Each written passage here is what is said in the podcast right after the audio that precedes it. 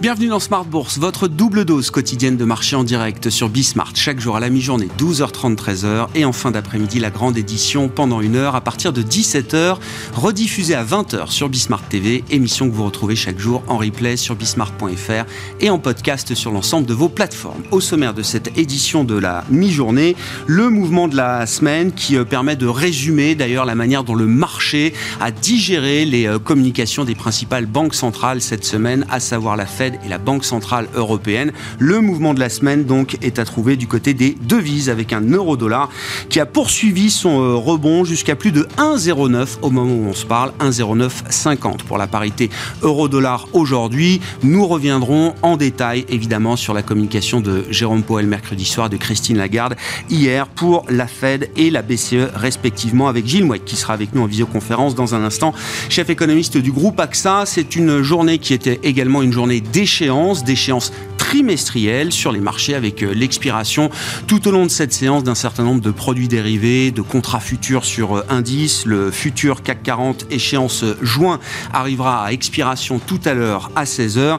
Une échéance qui aura été marquée par une forme de consolidation à plat pour les indices européens, mais par des records en série pour les indices américains et d'autres indices asiatiques également. On a vu le Nikkei, la fusée Nikkei poursuivre son envolée tout au long des dernières semaines et puis des records de plus d'un an qui ont été marqués euh, encore ces dernières heures par les indices majeurs américains, le S&P 500 et surtout le Nasdaq dopé au thème de l'intelligence artificielle euh, générative. Le Nasdaq est au plus haut depuis avril 2022. Voilà pour la situation de marché. Et puis un sujet de fond que nous aborderons euh, en plateau autour de l'ESG. Toujours cette question comment permettre à l'ESG de grandir, de mûrir, d'être toujours plus efficace? Vaste sujet que nous allons circonscrire à la question des ratings ESG et de la confusion que ces notations ESG euh, construites, mal construites sans doute par les agences mondiales de notation, la confusion que ces ratings peuvent euh, entretenir auprès notamment des euh, investisseurs. C'est un sujet dont s'est saisie la Commission européenne avec un certain nombre de propositions qui ont été faites cette semaine dans le cadre d'un nouveau package autour de la finance durable, un sujet dont s'est saisie la Commission européenne et un sujet de réflexion euh, évidemment pour l'organisation Finance Watch et son chef économiste Thierry Philippona qui sera avec nous en pendant cette demi-heure.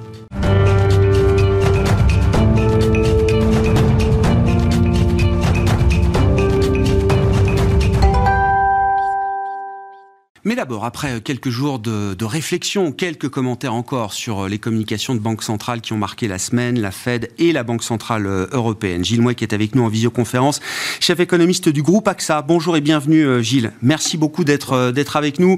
Commençons peut-être par le sujet européen avec la réunion de la BCE hier et la communication de Christine Lagarde. S'il faut chercher à comprendre ce qui motive aujourd'hui le Conseil des gouverneurs actuels de la Banque centrale européenne, Gilles, c'est bien du côté du marché du travail qu'il faut regarder c'est ce que vous nous dites depuis un certain temps euh, en tout cas, que cela plaise ou non, en tout cas c'est la froide réalité qu'il faut euh, regarder en face. Et visiblement, ce que la BCE observe sur le marché du travail est une situation qui est en train de se cristalliser et qui génère beaucoup d'inconfort. Beaucoup d'inconfort, oui, parce que euh, les données euh, ne sont pas forcément euh, faciles à, interpréter en, ce moment.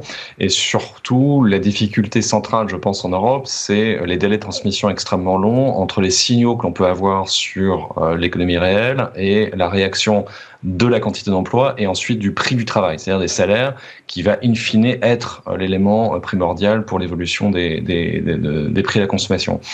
On en est en fait à la phase où la BCE est probablement rassuré du fait que le durcissement des conditions monétaires se transmet bien à la sphère financière, parce qu'on voit à chaque nouvelle donnée mensuelle euh, que la distribution de crédit en Europe a ralenti de manière maintenant très marquée. Donc ça s'est fait, ça veut dire qu'il y a effectivement euh, des conditions monétaires qui deviennent restrictives dans la zone euro on commence à avoir des signaux de transmission de la sphère financière à l'activité réelle, même si ça reste ténu, mais on a quelques pays de la zone euro qui ont quand même eu des contractions assez euh, euh, significatives euh, du PIB depuis l'hiver dernier, c'est le cas de l'Allemagne en particulier, mais ce qui manque toujours, c'est la réaction du marché du travail, c'est un ralentissement des créations d'emplois et un ralentissement des, des salaires. Et la difficulté, je pense, pour la, BCE tient au fait que l'appareil statistique en matière de suivi en temps réel des salaires en Europe est plutôt euh, embryonnaire par rapport à ce qu'on a euh, aux États-Unis. Et euh, l'une des raisons qui font qu'à mon avis, Christine Lagarde n'a pas du tout voulu s'engager sur la trajectoire de politique monétaire après le mois de juillet, donc on sait, on s'en doutait, hein, qu'il allait y avoir encore une hausse des taux au mois de juillet, elle a été préannoncée, confirmée hier. Mais au-delà refus total de s'engager. Pourquoi? Parce que au T3, ça peut peut-être être le pic euh, de croissance des salaires. C'est peut-être le moment où on verra les créations d'emplois commencer à ralentir, on pourra commencer à se dire euh, qu'on peut prendre le risque euh, de faire une pause. Mais est-ce que l'information sera suffisante au mois de septembre ou est-ce qu'il faudra attendre d'être vraiment dans la dernière partie de l'année pour pouvoir prendre ces décisions? C'est là où la BCE clairement hésite. Sur le marché du travail, si je, donne une photographie un peu clinique que je vous laisse compléter, euh, Gilles, mais on voit quand même des taux d'emploi qui sont à des niveaux euh, historiques partout euh, en zone euro. On voit euh, euh, des schémas de productivité dont la croissance est en train de tendre vers zéro en zone euro de manière assez large là aussi. Et effectivement, cette progression des salaires, ce coût unitaire du travail qui, qui progresse à, à, des niveaux élevés de 5% et plus, même peut-être encore au cours de cette année 2023. C'est une situation assez anormale par rapport à ce qu'on a connu dans le passé en zone euro, Gilles. Qu'est-ce qui fait dire que cette situation pourrait se détendre peut-être à l'horizon du troisième trimestre et à l'inverse est-ce qu'il n'y a pas là des facteurs, et j'ajoute même la question démographique, qui plaident pour euh, une tension euh, persistante et peut-être même structurelle sur les marchés du travail en Europe euh, demain? L'une des clés est en Allemagne. Hein. Euh, c'est un peu là que ça, se, que ça se passe parce que c'est là où on a vraiment des augmentations salariales absolument massives qui sont déjà dans le pipeline, hein, qui vont de toute manière avoir lieu et qui vont continuer à impacter les prix euh, pendant pas mal de temps. On sait par exemple que les salaires de la fonction publique en Allemagne vont augmenter de 11% en glissement annuel au printemps 2024. Hein. C'est fait, c'est une, c'est une donnée. Euh, et c'est là qu'on peut peut-être se dire qu'on est à un point d'inflexion parce que si vous regardez la relation historique entre le taux de chômage et la variation du PIB. Euh, c'est une relation qui tient et qui a même tenu assez bien euh, depuis euh, la phase la phase pandémique, alors même qu'on pouvait s'attendre à, à, une vraie un vrai divorce entre entre les données. Ça reste assez assez assez étroit comme comme relation, et on est juste au point où on devrait commencer à voir une augmentation du chômage en Allemagne, probablement dès le troisième trimestre. Et si on regarde par exemple certaines mesures nationales du taux de chômage en Allemagne, il a déjà commencé à monter. C'est-à-dire que la mesure harmonisée au sens du, du, Bureau international du travail, là, on est en stabilité. La mesure nationale, on commence à avoir une augmentation. Et si on regarde d'autres indicateurs du type euh, nombre d'offres d'emploi qui ne sont pas remplies en Allemagne, ça commence aussi à se normaliser. On avait atteint un pic en gros à l'automne, à l'automne dernier. Donc c'est peut-être là que ça se passe. Mais c'est vrai qu'on est quand même confronté à une situation assez inusitée, avec cette augmentation très forte des taux d'emploi, et avec un contraste entre, dans beaucoup de pays en tout cas, un contraste entre les créations d'emplois en termes de, de, de, de, de nombre de salariés et les heures travaillées. Les heures travaillées ont tendance à baisser dans un certain nombre de pays. C'est le cas pour l'Allemagne, c'est le cas pour l'Espagne, par exemple. Et là, on pourrait se dire que peut-être ces créations d'emplois très vives, qui conduisent hein, la, BCE à maintenir un discours très très hawkish, elles sont peut-être, en tout cas en partie, simplement le produit d'une réduction des heures de travail qui n'est pas forcément volontaire, qui n'est pas forcément voulue par les entreprises, mais qui, par exemple, dans, un certain nombre de cas, semble euh, refléter une augmentation très forte du nombre de congés maladie. Donc vous auriez en fait beaucoup d'entreprises qui sont contraintes, entre guillemets, de continuer à augmenter les effectifs parce que euh, l'intensité euh, du travail, le, le nombre d'heures en particulier, baisse en partie du fait de cette augmentation très forte des congés maladie. Bon, Rendez-vous en septembre, hein, donc pour la Banque centrale euh, européenne. Ça laissera quand même assez peu de données lourdes entre temps pour euh, installer peut-être l'idée d'une pause euh, en septembre. D'ailleurs, vous-même, Gilles, je crois chez AXA, vous avez rajouté une hausse en septembre en, en, en préemption de, de l'idée qu'on n'aura pas assez de données peut-être pour pour mettre une pause en septembre. On en a rajouté une. On était, on était honnêtement on avait un baseline, on s'arrête en juillet avec un fort risque que ce soit septembre. Là, on a bougé avec baseline que ce soit septembre, mais avec un fort risque qu'il ne le fasse pas. Donc voilà, on est dans l'épaisseur, on est dans l'épaisseur du trait. Mais juste une chose pour la BCE, une vraie difficulté de communication pour eux, c'est mm. que euh, ils vont devoir nous dire quand même à peu près à quelle sauce on est mangé dès le mois de juillet. Parce qu'aujourd'hui, on a quand même une communication euh, de la BCE qui intègre une forme de forward guidance. La BCE nous dit, au début de son paragraphe de politique monétaire, euh, que les taux d'intérêt vont continuer à monter. Christine Lagarde nous dit euh, qu'il y reste du, du, chemin à faire. Mm. Au mois de juillet, on va lui poser la même question. Mm.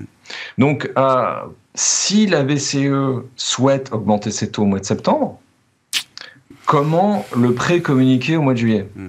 Et c'est à mon avis une bagarre qui va être intéressante au sein du Conseil des gouverneurs, parce que soit on maintient le discours actuel, donc on préannonce une poursuite de la hausse dès le mois de juillet, soit on dit ah non non là on peut plus rien vous dire, on est complètement dépendant des données.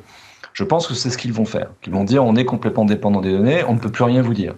Mais le débat, il va déjà avoir lieu au mois de juillet sur la base d'un flux d'informations, comme vous le dites, qui va être extrêmement maigre par rapport à ce qu'on sait aujourd'hui. Bon, oui, donc des meetings de, juillet qui vont être importants pour la BCE et pour la Réserve fédérale américaine, euh, Gilles, puisque l'information de la semaine, c'est que euh, la Fed, le comité de, politique monétaire de la Fed, a décidé à l'unanimité d'une pause pour ce mois de juin, sachant que les deux tiers des membres du, du comité sont convaincus qu'il faudra monter encore les taux de 2 fois 25 BP cette année c'est quand même compliqué leur affaire là. Ça devient, euh, on est dans l'acrobatie communicationnelle euh, de, de là, c'est de la haute voltige.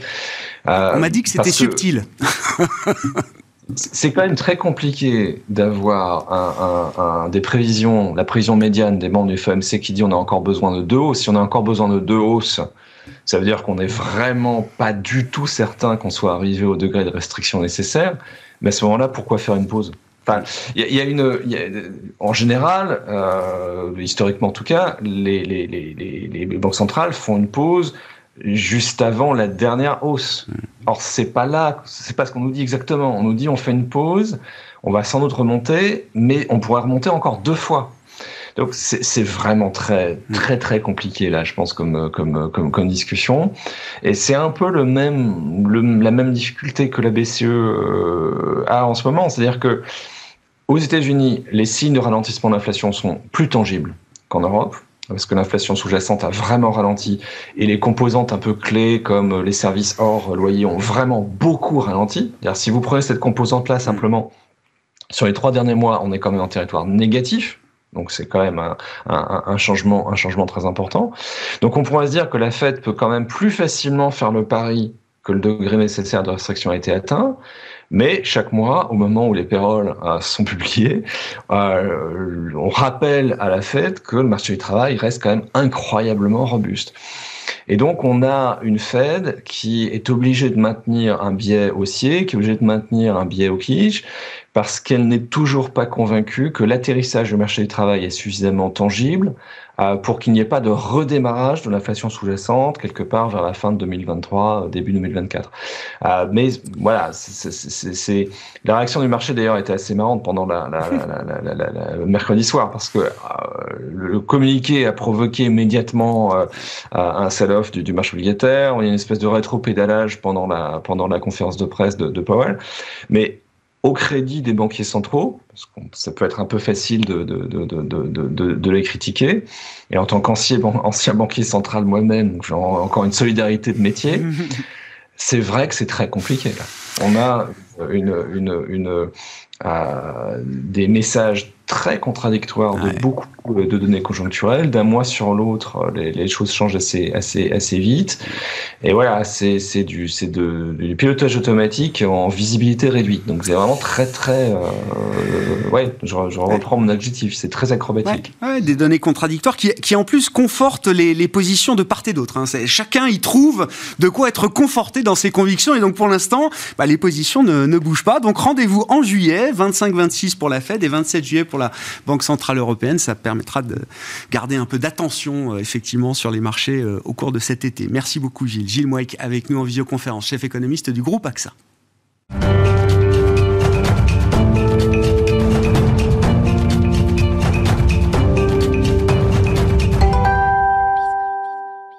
Sujet euh, désormais autour de la finance durable et de la question spécifique des notations ESG, des ratings ESG. Comment sortir de la confusion qui est entretenue par ces notations ESG elles-mêmes? Nous en parlons avec Thierry Philippona, à mes côtés en plateau, chef économiste de l'organisation Finance Watch. Bonjour et bienvenue Thierry. Bonjour Grégoire. Merci beaucoup d'être euh, d'être avec nous. C'est un sujet qui a fait l'actualité aujourd'hui du côté de la Commission euh, européenne. On va revenir sur ces propositions qui ont été formulées par la, la Commission dans le but d'améliorer effectivement la pertinence de ces ratings ESG, euh, e des ratings qui sont indispensables pour la finance, dans le cadre du verdissement de la finance, mais qui sont imparfaits, mal construits sans doute par les agences de notation mondiales qui euh, fournissent et qui émettent ces ratings destinés notamment euh, aux, investisseurs. Comment est-ce que vous caractérisez le, problème de cette notation ESG aujourd'hui, Thierry? Le problème, je pense qu'il a été bien résumé en une phrase très simple par la commissaire européenne Merit McGuinness quand elle propose son projet de règlement euh, mardi dernier, euh, où elle dit Nous avons un problème de clarté sur les objectifs de la notation ESG. En fait, nous ne savons pas bien ce qu'est la notation ESG. Alors, creusons un peu. De quoi est-on en train de parler? On est en train de parler d'une note synthétique pour juger de l'environnement, du social et de la gouvernance. Mais c'est pas tout. L'environnement, le social et la gouvernance, on va le juger dans deux sens.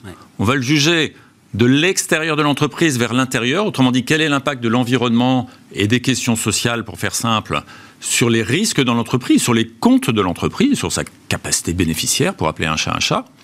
Et dans l'autre sens, de l'intérieur vers l'extérieur, quel est l'impact de l'entreprise sur l'environnement, ou sur la société. Mm. Et on voit très bien que si on croise le fait qu'on a le E, le S et le G, et les deux sens de impact financier, conséquences financières, et puis impact de l'entreprise sur son environnement, on a en fait fondamentalement six dimensions différentes. Et si on donne une note synthétique pour juger de six dimensions différentes, on ne sait plus de quoi on parle. Euh, vous, vous, avez un élève qui qui, passe un examen de maths, de français et d'histoire géo, on lui donne une seule note pour les trois, les trois copies. Bon, est-ce qu'il est bon en maths ou est-ce qu'il est bon en français, mon élève? Euh, c'est ça la question. Ça, c'est lié à quoi? Comment on en est arrivé là, euh, Thierry? Parce que vous l'expliquez très simplement, vu la, la multidimension du problème, la complexité du problème, tout résumé en une note, ça paraît aberrant. C'est lié au fonctionnement des agences de notation, c'est lié à la demande de simplicité des utilisateurs de ces, ces ratings je pense qu'il ne faut pas il faut pas que nous, collectivement, tous les gens qui travaillent sur ce sujet, il ne faut pas que nous nous autoflagellions trop. trop. Tout le SG, la finance durable, la tentative d'orienter les flux financiers vers une économie durable, c'est du travail en cours. Je vais faire un horrible anglicisme, c'est du work in progress. Hein. On est en train de faire le travail. Donc au début, on s'est dit ah bah oui, euh, la durabilité, il y a de l'environnement, il y a du social, et puis bien sûr une bonne gouvernance, c'est quand même la base de tout. Mm. Tous les financiers ont toujours su ça d'ailleurs au passage. Euh, bon voilà. Et puis donc on a tout mis ensemble parce qu'on a dit la durabilité c'est tout ça. Et puis après ça, on se rend compte que voilà le constat que je faisais à l'instant. Donc le but, de mon point de vue, est moins de dire Comment on en est arrivé là? On en est arrivé là parce qu'on est en train de faire le travail, on s'est mm. relevé les manches, puis on s'aperçoit que c'est très très imparfait, que de constater que si on reste sur cette logique, on va aller nulle part. D'où les débats franchement très difficiles qu'il y a aujourd'hui autour de l'ESG, avec des critiques dans tous les sens. Mais ces critiques, elles sont alimentées par quoi? La plupart du temps, et il n'y a aucun jugement, certainement pas moral dans ce que je vais dire, je veux dire c'est juste factuel. La plupart du temps, le monde des affaires, s'intéresse à ce qu'on appelle dans notre jargon ESG la matérialité financière. Autrement dit, quelle est la conséquence des questions environnementales ou sociales sur les comptes de l'entreprise? Ils ont bien raison de s'y intéresser, c'est la base de leur métier, et c'est absolument fondamental. Et la plupart du temps, l'investisseur citoyen qui a un peu d'épargne et qui aimerait bien que son épargne contribue à, contribue à, construire un monde durable, s'intéresse à l'impact de l'entreprise sur son environnement. Donc, à un bout de la chaîne, on a des gens qui s'intéressent au risque et de l'autre à l'impact. Et après ça, on a un dialogue dessous en disant ah, ça crée cette incompréhension. Il y a cette incompréhension. Ah Pourquoi? Parce qu'on met des on met un sens différent derrière les mêmes mots. Derrière le mot notation ESG, ESG, durabilité, on ne parle pas de la même chose aux deux extrémités de la chaîne. la recette est, garantie pour une incompréhension, et puis après ça, des débats difficiles, et après ça, une perte de crédibilité. Ah, et, la finance, qu'elle soit durable ou pas, c'est la confiance. Et si on et si on n'a pas cette compréhension, on va perdre la confiance. Une perte de crédibilité, et, moi je me place du côté des investisseurs, hein. cette émission est destinée aux, investisseurs et à recueillir leurs témoignages, le risque de démobiliser des acteurs financiers euh, qui sont engagés. On peut débattre des intentions, des bonnes intentions, etc. Mais les engagements, ils sont là. Ce sont des gens qui investissent dans les données extra-financières, dans ces critères de, notation ESG. Euh, e Donc à partir de ce moment-là, il faut quand même que ces investissements euh, euh, bah, rendent quelque chose à l'arrivée. Et eux-mêmes, je sens qu'il y a une forme de déception par rapport aux critiques qu'ils peuvent recevoir. Alors les critiques de ceux qui pensent que l'ESG est le diable, comme tweet Elon Musk régulièrement, c'est une chose. Mais même dans le camp de ceux qui veulent voir les choses avancer, il y a des critiques qui sont parfois très démobilisatrices pour des acteurs financiers euh, engagés. Quand ce sont les stratégies, articles 8, 9, qui sont pointées du doigt parce qu'elles ont des pouillèmes de parts grises.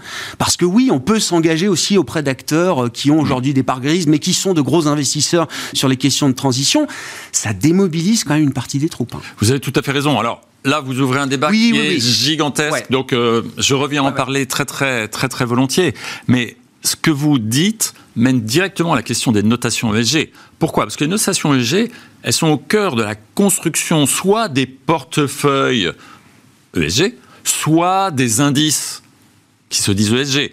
Donc si elles sont au cœur, il faut en fait tout simplement, et là ce qui est très intéressant, c'est qu'on est au, cœur d'une question de bon sens. Et le bon sens, il consiste tout simplement, c'est extrêmement hmm. simple en fait quand on y réfléchit, à clarifier les objectifs. Dites-moi ce que vous notez. Est-ce que vous notez les conséquences financières pour l'entreprise X du réchauffement climatique Simple matérialité. Ou est-ce que vous notez les conséquences sur la société euh, de la politique sociale de l'entreprise Y? Dites-moi. Après ça, vous allez me donner votre opinion, votre analyse, votre score. C'est tout simplement ça. Alors, ce qui est très intéressant dans la proposition qui a été faite par la Commission européenne, je dois avouer que chez Finance Watch, on, ne boude pas notre plaisir sur le sujet parce qu'on a, on a beaucoup travaillé sur le sujet. On a, on a sorti un rapport. Euh, mois de mai. Euh, oui, c'est ça. Il y, a, il y a un bon mois sur le sujet qui disait en fait, arrêtons de donner une seule note synthétique parce que ça n'a pas de sens. J'ai envie de dire, voilà, chez les grands mots, économique. Voilà, donnez-nous des notes séparées. Et puis après ça, chacun jugera ce qui l'intéresse. Moi, je m'intéresse juste au risque financier. Très bien, c'est ton droit. Voilà. Ah non, moi, je m'intéresse à l'impact. C'est très bien, mais dites-moi ce que vous évaluez. La commission a presque fait ça.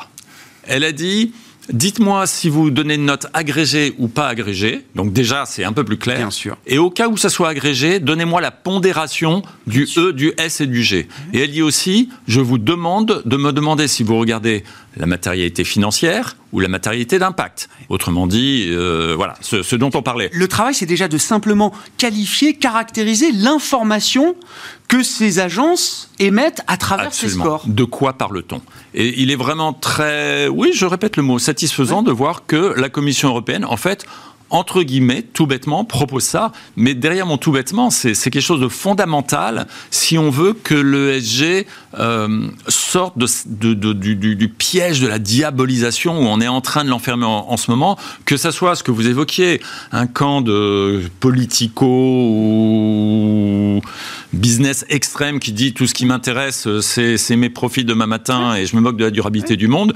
Euh, bon, on sait que ça vient largement d'outre-Atlantique. Anglo-saxon, oui, bien sûr. Mais, pas que. Anglo-saxonne. Mais pas que. Mais en tout cas, ça vient de là. Ou le camp à l'autre extrémité du spectre qui dit tout ça, euh, ça ne sert à rien. C'est du washing. Voilà. C'est du washing. Et la réalité, c'est qu'entre les deux, il y a des gens qui essayent de faire. Alors oui, c'est souvent imparfait, mais en tout cas, donnons-leur des outils pour aller dans le bon sens. Et, donc, dans ce paquet, dans ces propositions formulées, donc l'idée déjà de clarifier, caractériser l'information euh, émise par les, les agences, c'est du bon sens, c'est simple, et ce sont des des, propositions, si elles sont euh, mises en application, hein, il y a encore un parcours évidemment euh, européen, législatif euh, devant nous, mais typiquement, c'est le genre de réglementation qui peut apaiser la situation.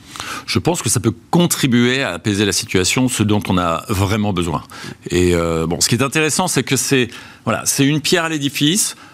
J'ai le sentiment, j'espère ne pas être trop optimiste, que c'est une proposition tellement de bon sens qu'on va peut-être, j'espère, arriver à dépasser les clans partisans Je veux dire qu'on soit de fait dire ça, Thierry Parce que réglementation, je vais vous dire, euh, le financier, il en a jusque-là. hein. La réglementation, Oui. euh, dans tous les sens, financière, extra-financière. Il a un budget euh, compliance désormais qui explose. Il n'en peut plus. Vous allez être obligé de me réinviter une troisième Ouais, fois ouais, parce que c'est un autre sujet. c'est un autre sujet. Non, mais je, je, dire, je- non, mais je une vois le réglementation point. Non, qui mais- peut trouver Non, mais effectivement je vois le une point, même si je pourrais mettre des nuances. euh, bon, parce qu'il y a quand même des raisons. Bon, voilà. Bien sûr. Mais, mais, mais vous avez raison. La réglementation, elle est quand même globalement lourde. Il faut appeler un chat un chat. Donc ça, c'est vrai. Ce qui me rend optimiste, c'est que encore une fois, on est au niveau du bon sens. Dire, dites-moi ce que vous êtes en train d'évaluer. En fait. euh, c'est pas très révolutionnaire, Ah, non, hein. non. C'est, c'est- et à la limite, C'est bah, étonnant qu'on en soit là à ce stade. Quelqu'un qui est purement business, bah, il va, il- une fois qu'il aura les, les informations très clairement, il va regarder que l'impact sur les Mm. comptes de l'entreprise, parce que c'est tout ce qui l'intéresse, très bien, c'est son, c'est son droit. Euh, et puis quelqu'un qui est plus, euh, je veux faire bouger le, le monde dans le sens de la durabilité, le cas échéant, les, les gens qui sont militants, bah, ils vont regarder euh, la partie qui dit bah, quel est l'impact sur le monde. Mm. Et, et donc ça peut apaiser plutôt que de rester dans ces débats stériles où, où on finit par échanger des noms d'oiseaux en disant t'es un menteur, non c'est pas vrai, c'est toi qui es un menteur. C'est, c'est- ça n'a aucun intérêt. Donc oui, il faut contribuer à cet apaisement. Et, et là, ça va plutôt dans, dans le bon sens. Alors la Commission, qui a le droit d'initiative législative au niveau de l'Union européenne, a mis la proposition sur la table. Euh, maintenant, les co-législateurs, que sont le Parlement et le Conseil, vont s'en saisir. Le Parlement dans un premier temps. Donc, affaire à suivre. Il, euh, il faut espérer que dans le processus législatif, on ne va pas avoir de la perte en ligne. Du, Et- point, du pardon. point de vue des agences qui fournissent ces scores et ces notations ESG euh, aujourd'hui, c'est une réglementation effectivement qui peut être accueillie de quelle manière euh, Ah, ça, Thierry? vous devriez les inviter. Pour connaître euh, pas mal d'entre elles euh, et, de- et des responsables de, de ces agences, je pense que la plupart d'entre elles vont, vont dire bah oui, oui, oui, quand même. On quand peut même, c'est- faire. On peut, on- mais en Non, fait, mais on, peut, le faire différemment. on peut, on peut le faire différemment et, et garder. Et, et la Commission européenne dit bien. On va pas s'immiscer dans votre méthodologie. Gardez votre méthodologie. Simplement, il y a le régulateur européen, l'ESMA, qui va vérifier que la méthodologie est cohérente. Voilà. Et puis, encore une fois, dites-moi quels sont vos objectifs? Je vois pas qu'elles arrivent à développer un argumentaire puissant pour dire ah non, je vais continuer à pas vous dire ce que j'essaye de noter. Euh, alors. Je suis un tout petit peu injuste en le disant comme ça, parce que quand on va vraiment creuser dans, dans des documentations souvent volumineuses, on finit par comprendre qu'ils sont plutôt dans tel sens ou dans tel sens. Ouais, mais- Pour être l'auteur du rapport de Finance Watch, j'ai fait toutes ces lectures. Bon, il faut vraiment y aller. hein. Donc, euh, si on pouvait avoir quelque chose de clair et de simple, ça serait quand même bien. Euh, il y a une deuxième dimension de la proposition de la, la Commission européenne, qui est la gestion des conflits d'intérêts, euh, qui est évidemment quelque chose d'essentiel. Mais encore une fois, ça, c'est pas quelque chose de très nouveau ni de Non. révolutionnaire. C'est du bon sens. Oui. Alors, il y a quelque On l'a chose. connu avec l'aspect financier. euh, la question de la notation financière et du conflit d'intérêts est une question qui a déjà été. Dans la réglementation sur les agences de rating de crédit, il y a tout un volet gestion des conflits d'intérêts qui, qui, qui va de soi. Et quelque part, on est en train de prendre des, des, des, des- enfin, il y a une proposition de prendre des mesures qui sont très très similaires. Je pense qu'il y a, ou j'anticipe qu'il y a peut-être une proposition qui, qui va heurter euh, certaines agences. C'est celle qui consiste à dire, si vous vendez du conseil, du consulting à un émetteur, vous pouvez pas en même temps euh, le noter. Évidemment, parce que si vous recevez de l'argent de quelqu'un, euh, quand bien même les gens sont parfaitement honnêtes euh, et qu'il n'y a pas de problème, il y a une suspicion, il y a, il y a quelque chose qui ne fonctionne pas. Donc euh, la commission dit, vous séparez ces deux activités, je ne veux pas les voir sous le même toit. Très franchement, ça peut ne pas faire plaisir, Ouais. je comprends, ça peut compliquer un peu la donne, mais c'est indispensable. C'est, mais c'est plus qu'entendable. C'est, c'est, oui, c'est entendable, Ouais, bien ouais, sûr, ouais. mais c'est indispensable parce que vu l'importance de ce marché, vu les masses, on est en train de parler de milliers de milliards d'euros, de dollars qui sont en train d'aller dans cette direction-là. Si on n'a pas une évaluation, lâchons le grand mot, dans lequel on a confiance, tout le système s'effondre. En fait, c'est au cœur de la construction de la confiance. On restera sur cette notion clé de confiance, euh, Thierry, en attendant de vous revoir avec grand plaisir pour euh, une troisième, un troisième épisode. Pour plein sur- d'autres thèmes. Sur les sujets réglementaires. Merci beaucoup, euh, Thierry. Merci, Grégoire. Qui était avec nous, l'invité en plateau de cette demi-heure d'émission, chef économiste de l'organisation Finance Watch. Voilà pour Smart Bourse de la mi-journée. On se retrouve à 17h en direct sur Bismart.